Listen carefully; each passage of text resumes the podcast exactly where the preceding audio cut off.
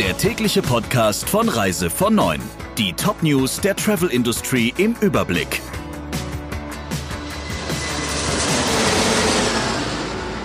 Mit Friederike Breyer. Schönen guten Morgen. In Deutschland gibt es wieder häufiger juristische Auseinandersetzungen zwischen Verbrauchern und Fluggesellschaften oder Reiseveranstaltern. Vom Deutschen Richterbund hieß es, nach einem kurzen Rückgang während des Lockdowns stiegen nun die Verfahrenszahlen wieder an. Immer mehr Kunden verlangen ihr Geld von Airlines und Veranstaltern zurück. Der Richterbund befürchtet, dass sich dieser Trend in den nächsten Wochen noch beschleunigen wird, wenn die Legal Tech Portale wie angekündigt verstärkt in die Verfolgung von Corona-Ansprüchen der Reisekunden einsteigen.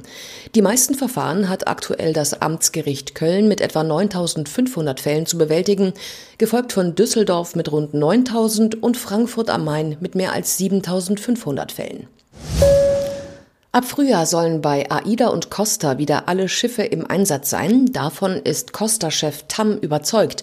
Zu Costa gehört übrigens auch AIDA Cruises. Allerdings räumte Tam im Interview mit der FAZ auch ein, dass die Wintersaison noch schwach gebucht sei.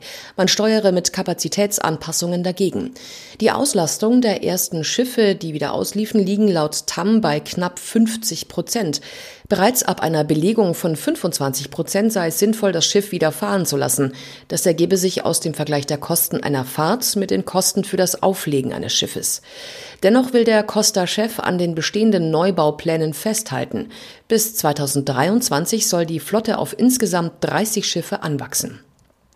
Und wir bleiben noch beim Thema Kreuzfahrt.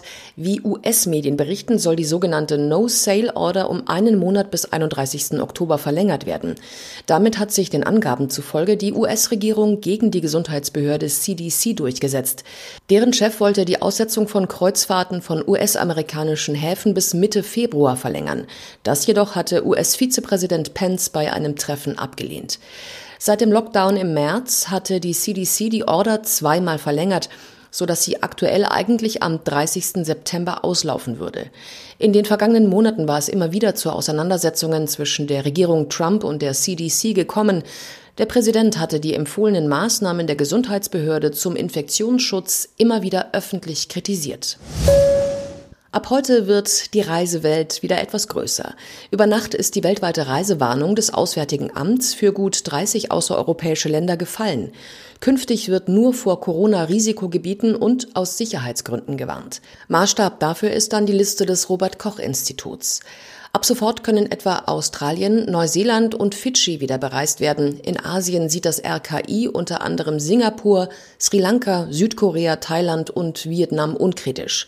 Auch die Reisewarnung für Kanada und eine Reihe karibischer Staaten fällt von der Liste, wie zum Beispiel Antigua und Barbuda, Barbados oder Dominica.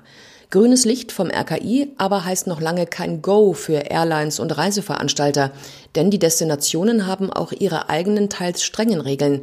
Viele Länder lassen weiter keine Touristen ins Land. Dazu zählen etwa auch Australien, Kanada und Neuseeland. Die Lufthansa sagt für drei Wochen alle Indienflüge ab. Die Luftfahrtbehörde des Landes habe den für Oktober angemeldeten Flugplan unerwartet zurückgewiesen, hieß es. Deshalb muss Lufthansa alle Flüge bis zum 20. Oktober absagen. Hintergrund ist offenbar ein Streit darum, dass die größte deutsche Airline 20 wöchentliche Flüge durchführt, indische Airlines dagegen nur vier. Jetzt hat Indien Lufthansa nur noch sieben Flüge pro Woche angeboten. Wie das Flugportal Aero berichtet, hat das die Lufthansa aber abgelehnt. Indien ist der Ansicht, dass ein massiver Wettbewerbsnachteil für indische Fluggesellschaften entstanden ist. Wie es weiter hieß, seien die deutschen Einreisehürden hoch. Indische Staatsbürger bekommen derzeit nur eingeschränkt Visa. Das führe zu einer ungleichen Verteilung des Flugverkehrs zugunsten von Lufthansa. Die Airline hatte in den letzten Monaten wieder Flüge nach Mumbai, Delhi und Bangalore aufgenommen. Im Oktober sollte Chennai als viertes Ziel dazukommen. Der Reise von Neuen Podcast in Kooperation mit Radio Tourism.